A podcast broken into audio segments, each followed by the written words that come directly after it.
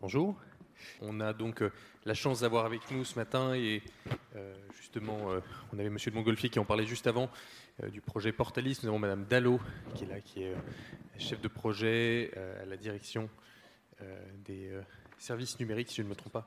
Service judiciaire. Service judiciaire, pardon. Mais nous, on voulait, moi je voulais dire juste un petit mot, c'est qu'on a fait ah, un, effort sur la diversité, parce qu'il y a quand même deux femmes à cette table ronde.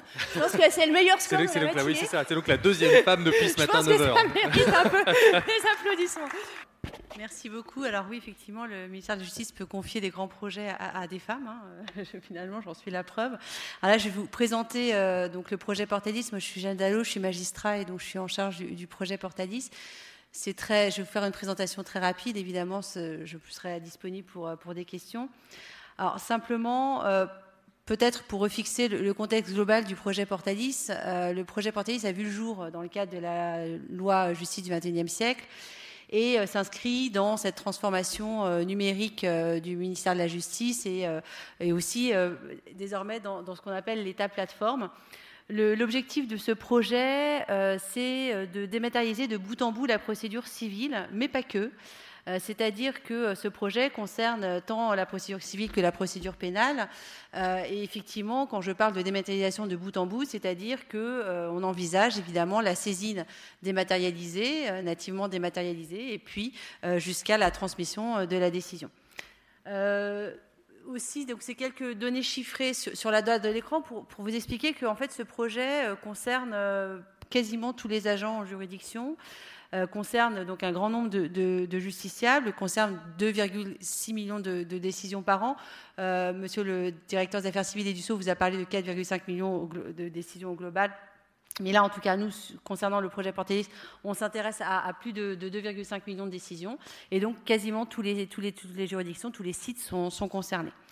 Alors ici, en fait, euh, sont identifiées les grandes étapes du projet. Euh, et en fait, pourquoi je, vous montre cette euh, diapositive? Simplement pour vous montrer qu'il y a déjà pas mal de choses qui sont derrière nous dans le cadre du projet Portalis, puisque nous avons ouvert en, 2016 justice.fr. Justice.fr, c'est un site informatif à destination du justiciable qui a déjà rencontré 11,5 millions de visiteurs depuis son ouverture en mai 2016 qui est très apprécié. Euh, on a des retours euh, par les juridictions, mais également par les justiciables, puisqu'on a un support utilisateur, donc on sait euh, que le site est apprécié et compris. et donc c'est par ce biais-là qu'on peut accéder désormais au portail du justiciable que vous pouvez voir au milieu de l'écran, qui, est, donc, qui a été ouvert et généralisé cet été. en 2018, on a ouvert le portail du SAUGE. Le SAUGE, c'est le service d'accueil unique du, justiciable qui se trouve en fait dans les accueils des juridictions et qui est un outil donc destiné aux juridictions qui leur permet de renseigner un, justiciable sur son affaire, quel que soit l'endroit où l'affaire est en cours. Euh, ensuite, euh, nous avons ouvert le portail du justiciable cet été, comme je vous l'ai dit, on l'a généralisé et tous les justiciables peuvent désormais consulter leur affaire civile en ligne, hein, voir l'état d'avancement de leur procédure. Et puis, euh, d'ici la fin de l'année, ils pourront aussi, sur certaines procédures sans représentation obligatoire par avocat, saisir directement la justice depuis leur espace personnel sécurisé. Euh, le projet Portalis concerne évidemment euh, les juridictions et aussi la refonte de, des applicatifs euh, qui sont utilisés par les juridictions, les logiciels métiers qui sont utilisés dans les tribunaux d'instance, tribunaux de grande instance, conseil des prud'hommes et cours d'appel. Je profite encore de ces quelques moments pour, pour parler des tribunaux d'instance et des tribunaux de grande instance, et qui donc sont au nombre de 8. Et ces logiciels ont été créés dans les années 90, hein, sont absolument opérationnels aujourd'hui, mais souffrent d'un manque de modernité évidemment. Et donc là, nous allons euh, créer une nouvelle application qui sera la même pour toutes les juridictions et qui permettra ce traitement dématérialisé de bout en bout de, la procédure, avec évidemment la mise en place de nouveaux outils pour les juridictions, des outils euh, beaucoup plus collaboratifs et qui permettent ces échanges euh, beaucoup plus facilités avec les auxiliaires de justice, mais pas que les auxiliaires de justice, aussi avec ce qu'on appelle nous les grandes parties. Ce sont des partenaires en fait qui nécessitent des échanges dématérialisés. Donc voici un peu les grandes étapes. Vous voyez, on, concerne, ça, concerne tous les acteurs hein, de la justice, euh, du justiciable jusqu'au personnel de juridiction, en passant par les officiers de justice et euh, les partenaires. Alors ça, c'est très rapidement hein, pour vous dire que euh, ce projet, on l'a construit un peu différemment des projets qu'on avait pu mener au sein du ministère de la Justice jusqu'à présent. Et on a souhaité euh, le, faire en co-construction avec les utilisateurs finaux. Qu'est-ce que ça veut dire? Ça veut dire que concrètement, on a constitué une communauté, donc une communauté Portalis, qu'on appelle communauté Portalis, qui est aujourd'hui constituée de 170 membres, qui représente tous les acteurs euh, du projet sur le terrain. Donc nous avons une dizaine d'associations de consommateurs, nous avons évidemment le Conseil national des barreaux pour les avocats, nous avons la Chambre nationale des huissiers de justice, nous avons euh, des experts, des conciliateurs et évidemment euh, des personnels de juridiction qui se réunissent deux fois par an dans les locaux du ministère. Nous présentons l'état d'avancement de nos travaux et l'après-midi, nous menons un certain nombre d'ateliers pour vérifier que nos, choix, en tout cas nos orientations, correspondent vraiment aux besoins du terrain. Euh, Au-delà de ces deux réunions euh, annuelles, nous avons mis en place un outil collaboratif, un site internet sur lequel euh, les membres de la communauté peuvent aller au jour le jour et nous les interrogeons, nous faisons un certain nombre de, de sondages, nous les sollicitons au fil de l'eau pour que là aussi on puisse orienter et guider nos actions de, de développement informatique. Donc voilà, comme vous pouvez le constater, j'étais rapide puisqu'on a déjà perdu euh, un peu de temps au début. Donc vous pouvez le constater, effectivement, c'est un grand projet, c'est ce qui représente aujourd'hui la révolution numérique du ministère de la Justice, euh, qui devrait s'achever aux alentours de 2021-2022, donc parce qu'il y a des grandes phases de déploiement, puisque vous imaginez comme on va déployer les nouvelles applications dans tous les sites, ça prend un peu de temps, mais qui est déjà, on peut dire, à la moitié de son parcours et qui euh, fonctionne plutôt très bien. Donc je suis à votre disposition pour, pour des questions. Moi, j'ai peut-être une petite question. Comment votre plateforme, elle n'est pas isolée? Comment est-ce qu'elle se plug avec les autres professions du droit? Alors justement, pour le moment, en fait, alors nous avons déjà des échanges hein, avec les autres professionnels du droit par le biais d'outils euh, RPVA, RPVJ qui sont dans les anciens logiciels métiers.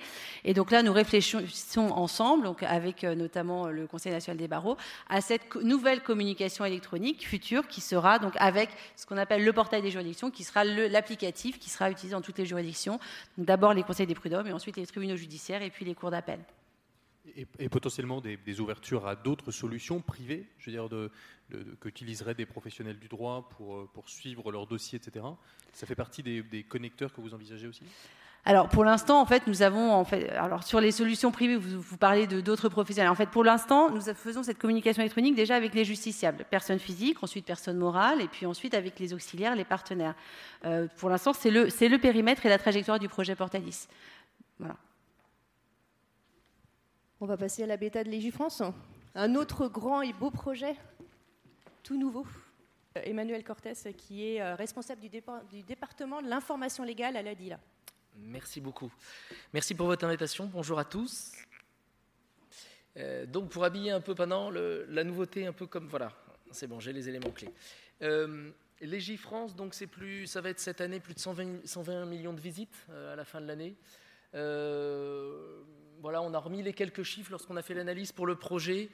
Un élément important, c'est que le Légifrance actuel a été un peu construit en vase clos avec quelques professionnels, mais ce n'était pas totalement ouvert. Donc là, lorsqu'on a fait l'analyse, la fréquentation, on la connaissait, on s'est quand même aperçu de quelque chose de très important et très intéressant, c'est qu'on n'avait qu'un tiers des gens qui étaient des professionnels du droit.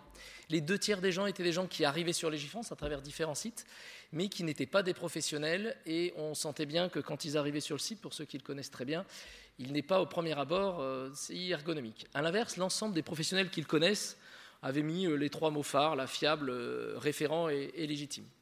L'autre élément important, c'est que Légifrance, son cœur d'activité, c'est bien la partie consolidée, c'est-à-dire l'aspect codification et les autres textes réglementaires consolidés représentent plus de 60% du trafic. La jurisprudence, c'est 12%, le journal officiel est en dessous de 10%, et conventions collectives et accords d'entreprise euh, sont autour des, des 8%. Donc ça, c'est les éléments. L'autre élément, c'est que le site Légifrance ben, respectait plus et respecte pas à l'heure actuelle tous les engagements en termes d'accès sur, tous les mobiles. Et puis technologiquement et en termes d'accès à l'information et d'ergonomie aussi, le système avait été conçu il y a plus de dix ans euh, sous un phénomène, euh, sous un site portail qui n'est plus euh, à l'ordre du jour. L'autre élément, c'est qu'on voulait mettre l'usager au cœur de la démarche. Alors bien sûr, en attaquant Légifrance, beaucoup d'acteurs regardaient, ne voulaient pas à la fois qu'on change tout ou qu'on casse tout, euh, d'autres voulaient qu'on change tout. Donc qu'est-ce que l'on a fait? On a d'abord fait de l'analyse d'audience, on a fait du sondage, on a aussi analysé toutes les recherches qui arrivaient sur le site. Pour information, pour ceux qui connaissent le seul champ de recherche sur la une de Légifrance, 70% des requêtes amènent des résultats vides, donc grosso modo euh, pas très utilisables. On a donc construit, comme ça se fait à juste titre, hein, on a un panel utilisateur d'une centaine de personnes, élus, euh, professionnels du droit, public, privé. On a fait des entretiens et puis euh, on a fait nos bêtas internes, puis on a ouvert la bêta publique euh, le, 2 octobre, avec l'inauguration par le secrétaire d'État au numérique le, 7 octobre. Et donc maintenant on itère sur l'ensemble des, éléments. Alors, petite présentation sur ce qu'on a fait sur les. Donc comme je l'ai dit, premier sujet c'était l'ergonomie. Euh, les gens qui essayent d'accéder à un texte de Légifrance avec un téléphone portable, voilà, ils, jouent beaucoup du pouce, ils jouent beaucoup du double doigt. Voilà, c'est assez compliqué. Donc le site est, 100% responsive et l'intégralité des fonctionnalités sont accessibles euh, sur tous les terminaux. On a juste pour l'instant désactivé la suggestion sur le mobile car ça posait euh, trop de difficultés. Euh, l'autre élément, c'était d'améliorer les fonctionnalités existantes. Un, élément important, le Légifrance précédent était fonctionné en silo. On cherchait dans une jurisprudence administrative, on cherchait que dans la jurisprudence administrative. Je cherchais dans les décisions de la CNIL, c'était que les décisions de la CNIL. Donc, on a gardé ces recherches-là, qui pour l'ensemble des professionnels est importante, mais on a aussi mis en place une recherche sur l'intégralité des fonds, une recherche générale, avec euh, une fonction de, un algorithme de pertinence pour essayer de remonter ce qui est le plus pertinent dans les besoins de recherche. L'autre élément, c'est qu'on a aussi un peu fait évoluer les résultats de recherche. Et puis, sur la consultation des textes, euh, on a aussi essayé de, faire évoluer euh, l'ensemble des éléments pour améliorer l'accessibilité et la lisibilité.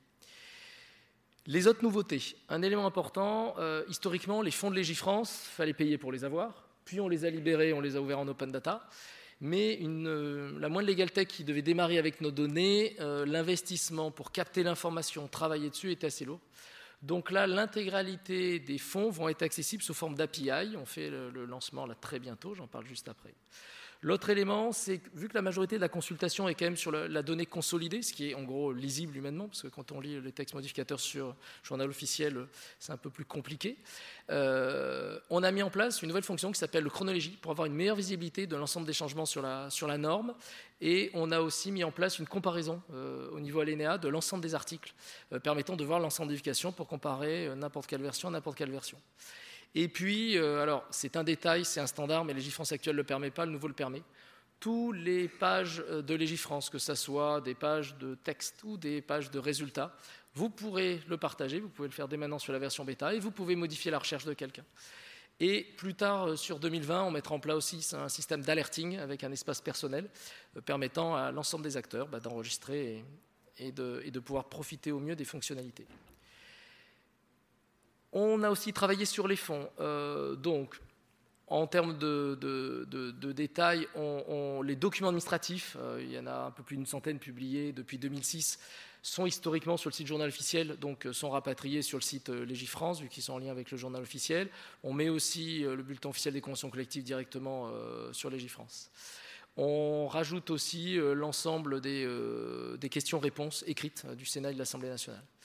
Et puis, on a fait un long travail de numérisation de l'intégralité des journaux officiels, donc ça fait 55 000 JO, 2 millions de pages, euh, qui sont maintenant accessibles sur la nouvelle version de Légifrance. Euh, pour des raisons de présence de données personnelles, comme on peut s'en douter, on a limité l'accès, donc il y a un CAPTCHA euh, qui le filtre, mais quand vous téléchargez le JO, l'intégralité était numérisée et on a un taux de reconnaissance de 97% des contenus. Donc on peut remonter maintenant jusqu'à 1869 sur l'intégrité des journaux officiels et aussi pendant les périodes de guerre tout a été, euh, diffusé. Euh, et donc, vous pouvez trouver l'appel du 18 juin, maintenant directement sur Légifrance. Sur les fonctionnalités, euh, donc là, il y a l'ensemble des fonds accessibles sur la bêta. Les, les quatre précédents que j'ai montrés vont arriver. Recherche globale ou recherche par fond, avec un principe d'un tour noir et de facettes. Au niveau du type de recherche, on a, on a, gardé la recherche simple, on a gardé la recherche experte qui s'appelle maintenant recherche avancée, et puis on a notre recherche générale qui marche par pertinence pour chercher dans l'intégralité des fonds. Et pour accéder au contenu, comme je le disais, on a le site web, euh, parce qu'on a fermé quand même depuis l'imprimerie en 2016 et puis le Minitel un peu avant. Euh, on a l'open data, les fichiers à télécharger, euh, et puis donc l'accès par API, donc qui sera ouvert vendredi et qui permettra d'accéder à l'intégralité de ce que diffuse France moins les données personnelles, parce que ça, logiquement, on ne va pas les exposer directement pour ces fonds-ci. Mais l'intégralité des autres fonds et toutes les fonctionnalités qu'il y a dans Légifrance, même la suggestion, est ouverte sous forme d'API et l'ensemble des acteurs pourront l'utiliser, y accéder. Euh, et puis, vendredi, on présentera déjà quelques usages qui sont en place. Et puis, pour finir, on incite tout le monde. Légifrance est un bien commun. Euh, la bêta est ouverte. Euh, vous pouvez donner votre avis. Il y a un petit picto à droite, rose. Allez-y, donnez votre avis, enrichissez les éléments. Ça nous permet d'améliorer le service et ça continuera aussi après. C'est une nouveauté. Légifrance ne sera pas figé après l'extinction de l'ancien. On fera des évolutions plus fréquentes et plus rapides. Un des éléments qu'on intégrera euh, actuellement, service public renvoie vers Légifrance. Ben, à terme, Légifrance pourra renvoyer aussi sur les fiches service public, ce qui aidera une meilleure lisibilité. Et puis, je l'ai dit cinq fois, voilà, six fois. Présentation des API le 29 novembre, 13h30, et vous avez l'adresse pour vous inscrire. Merci. Moi, j'ai peut-être une question. Euh, ces API euh, ou API, comme vous dites, euh, c'est une demande de certains acteurs en particulier? Alors oui, alors c'est très intéressant. Les, toute personne, toute tech qui voulait monter demandait comment accéder à des API pour réduire son coût d'entrée sur le sujet. on a aussi les acteurs installés ou des entreprises comme par exemple Orange Services qui demandaient à croiser des données et qui n'avait pas envie de s'investir à manipuler les données et donc qui est très intéressé par l'ouverture des, API. Et je ne parle pas de tous les services de l'État qui scrapent le site web toutes les nuits pour essayer d'intégrer. La paye de l'État fait ça, les services de Bercy, c'est incommensurable, la justice aussi. Et donc l'idée, c'est de permettre un meilleur accès à cette information et de pouvoir produire les services associés derrière. Vous avez une idée du volume de ces API Alors, c'est toute notre question. Euh, on, pense que euh, ça, va être sur un volume exponentiel, c'est-à-dire que les six premiers mois, on va avoir des questions et quelques tests, et puis un jour, quelqu'un va monter un service important dessus. Pour l'instant, les acteurs qu'on a mis en test téléchargent une fois toutes les 24 heures et intègrent dans leurs données. Mais au fur et à mesure, les gens vont intégrer les données. Nous, on estime qu'à terme, ça pourrait être plusieurs dizaines de pourcents du trafic qui passerait par les API. Et donc le système, euh, justement, on a un API management de demande qui va limiter le nombre d'accès au début pour pouvoir le régler, être capable de gérer, de, gérer et aussi de permettre qu'un seul acteur puisse pas consommer l'intégralité des ressources qu'on met à disposition. Il y a des règles de gouvernance euh, dans, l'ouverture de ces API ou alors, le principe, c'est qu'il n'y a pas de filtre, c'est ouvert, c'est l'auto-inscription, il n'y a plus aucune raison d'enregistrer ou de valider qui que ce soit. La seule limite, ce sera le respect des règles générales et l'ensemble des éléments, et bien sûr euh, le, nombre de requêtes par seconde euh, qui, sera, qui sera limité. Mais ça sera totalement ouvert à partir de vendredi.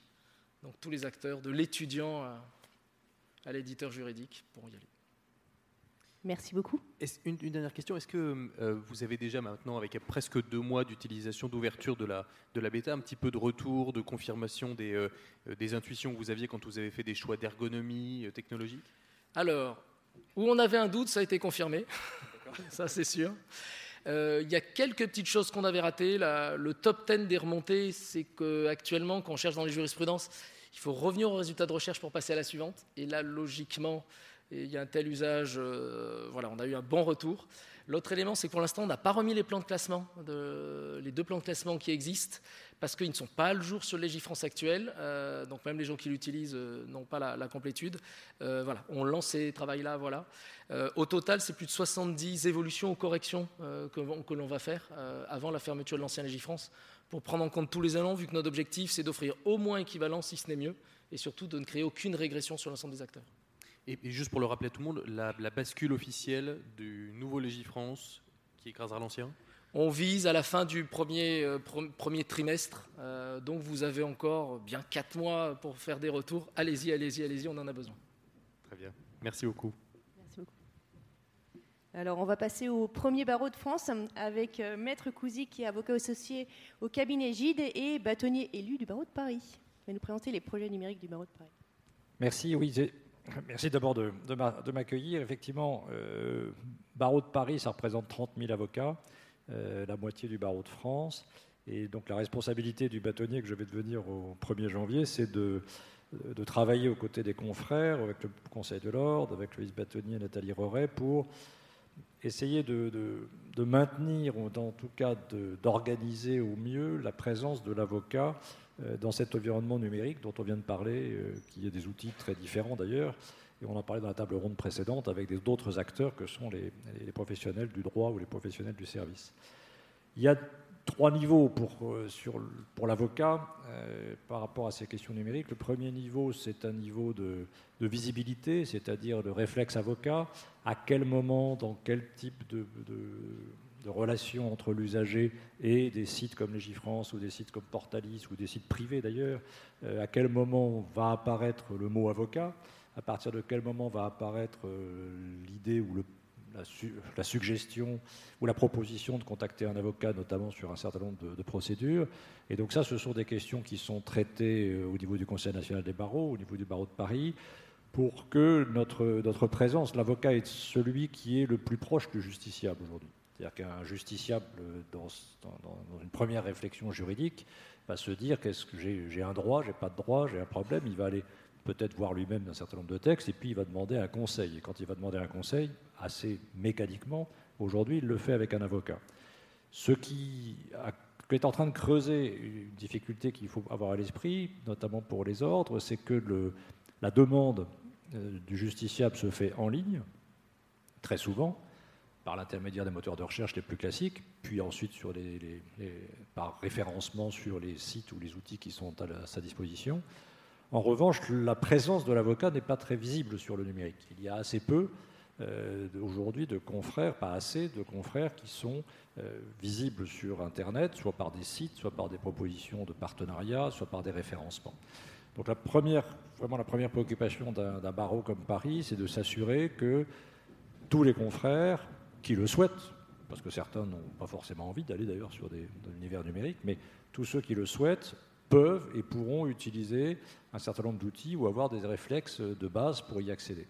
On parlait tout à l'heure de, RPVA, on parle de Portalis. Il est évident que tous les avocats qui font du contentieux, eux n'ont pas le choix, puisqu'à un moment ou à un autre, ils sont obligés de passer par ces outils numériques. Donc passer par des outils numériques sans être connecté à Internet, c'est pas si simple. Euh, ça peut être un exemple. Il y a plus qu'on ne le pense euh, de confrères aujourd'hui qui sont très loin de cet univers numérique. Donc le premier effort du barreau de Paris dans le cadre de, ce qu'on essaiera de faire dans les deux ans qui viennent, c'est de rapprocher euh, les confrères de cet univers numérique. Avec le deuxième niveau de, la réflexion, on a parlé de l'accès au droit à l'avocat, l'accès au droit, l'avocat comme acteur de l'accès au droit. Le deuxième niveau, c'est l'avocat utilisateur de ces services. Et là encore, euh, il y a une grande part de pédagogie, une part d'explication. Il y a une multitude, et on est bien placé ici dans, l'univers de la legal tech, ici au village ou, euh, dans les euh, différentes manifestations, pour voir que de multiples acteurs arrivent avec des propositions nécessairement bonnes nécessairement excellentes, qui sont opérationnelles. Euh, comment je fais, moi, avocat d'un cabinet que je veux organiser pour choisir telle ou telle solution, tel ou tel prestataire? Qu'est-ce qui peut être un moyen efficace de non pas de, passer des accords exclusifs avec les uns ou avec les autres, mais de proposer euh, les services de ces prestataires en essayant d'avoir une analyse un petit peu plus fine sur les besoins exprimés par les confrères et les outils qui leur sont proposés. Donc pour cela, nous allons mettre en place une, sorte de, task force, enfin de, commission numérique, euh, qui sera au barreau de Paris chargée d'orienter cette offre et cette demande euh, permettre de se mettre en contact, encore une fois sans, parti pris ni sans, euh, ni sans préférence, mais simplement pour permettre aux confrères d'avoir accès à l'information et d'utiliser euh, ces prestations.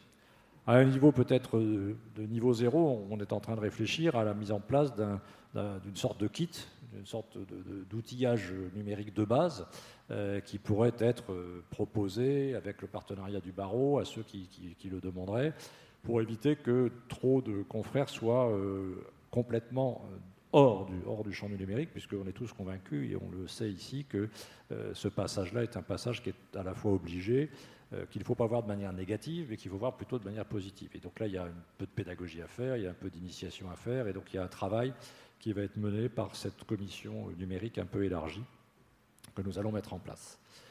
Et puis le troisième niveau, c'est la présence de l'avocat comme acteur du numérique, acteur de la legal tech. Et là, je dirais que les choses sont plus euh, euh, positives, ou en tout cas plus rassurantes, puisque sont présents ici, dans tous les villages, des acteurs d'avocats qui ont créé des legal tech avocats, ou avec des, en tout cas des, capitaux ou des intervenants qui sont des avocats, ce qui permet d'assurer euh, ce qu'on disait tout à l'heure à la table ronde précédente en parlant des, services qui seraient labellisés dans le cadre des, prestations euh, juridiques, d'assurer au public une forme de confort, une forme de confiance, c'est-à-dire que l'avocat reste un avocat avec tous les, outils, euh, toutes les qualités de son secret professionnel, de, ses compétences, de sa capacité à répondre aux questions, de la crédibilité de la profession mais par l'intermédiaire de prestations en ligne. Et donc les avocats ont aussi vocation à être acteurs de ces prestations en ligne, des services en ligne numériques, soit par l'intermédiaire de leur cabinet, soit sur des plateformes de, rassemblement, ou soit sur des plateformes avec lesquelles ils passeront euh, des partenariats. Donc voilà, trois, trois niveaux qui, me préoccupent en tant que responsable donc, du, barreau. Euh, le, premier, le, dernier niveau, je pense que c'est peut-être celui sur lequel on aura moins de travail, parce que cet écosystème de legal tech et des avocats impliqués dans la legal tech fonctionne assez bien, euh, de manière souvent brillante et pertinente, avec des confrères qui sont très impliqués et très, très au point sur ces sujets. Le niveau euh, de l'accès euh, à l'avocat, le premier niveau, c'est-à-dire le réflexe avocat sur site. Je remarquais par exemple sur justice.fr aujourd'hui, c'est pas un reproche, mais c'est une question. on dit souvent des choses, mais on ne dit pas aller voir un avocat, par exemple. Alors à un certain moment, mais pas immédiatement. Je, lance le débat.